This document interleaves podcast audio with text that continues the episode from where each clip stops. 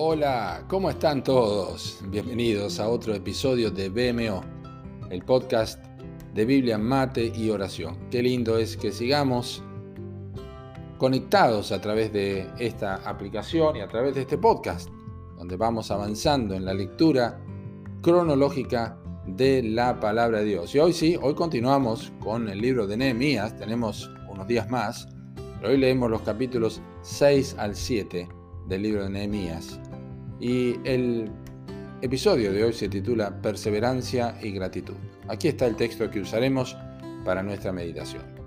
Fue terminado pues el muro el 25 del mes de Elul, en 52 días, y cuando lo oyeron todos nuestros enemigos, temieron todas las naciones que estaban alrededor de nosotros y se sintieron humillados y conocieron que por nuestro Dios había sido hecha esta obra. Eso es Nehemías capítulo 6 versículos 15 al 16.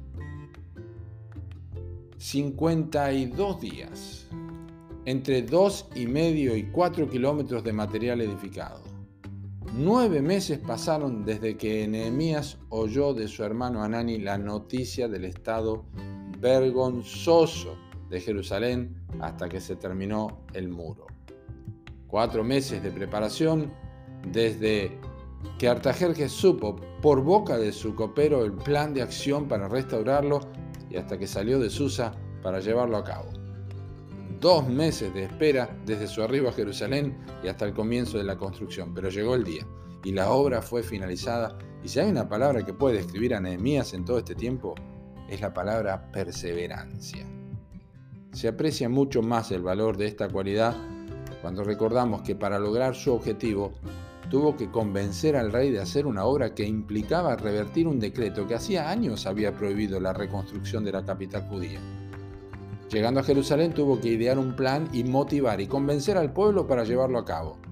Iniciada la obra, sufrió ataques violentos de enemigos, complots, rumores, luchó contra el ridículo y persistió a pesar de que su propia gente noble oprimió a los más pobres en medio de la obra. Pero Nehemías no se dio un milímetro y terminó su trabajo. Ahora cuando él miró el trabajo terminado, cuando entendió cómo los enemigos fueron humillados y todos los obstáculos vencidos, entonces dio el crédito absoluto a Dios. Dice, conocieron que por nuestro Dios había sido hecha esta obra. Qué precioso. Es que la verdadera perseverancia para el servicio espiritual proviene de Dios y no de la capacidad humana. La honra de su nombre y el reconocimiento de su obra es el resultado natural y esperado. ¿Has estado luchando por algo y orando en todo el proceso para lograrlo y al final te sentaste para recibir el crédito que le pertenece solo a Dios? Una de las más grandes frustraciones que puede haber es la fatalidad de comenzar bien y terminar mal. Así que tené cuidado de que eso no te ocurra, Mirá e imita el ejemplo de Nehemías y de Pablo, quien dijo, con tal que acabe mi carrera con gozo y el ministerio que recibí del Señor Jesús, nos recuerda en su despedida a los ancianos de Mileto en Hechos, capítulo 20, versículo 24. Qué buenas cualidades para imitar. Espero que así sea en tu vida hoy. Que Dios te bendiga.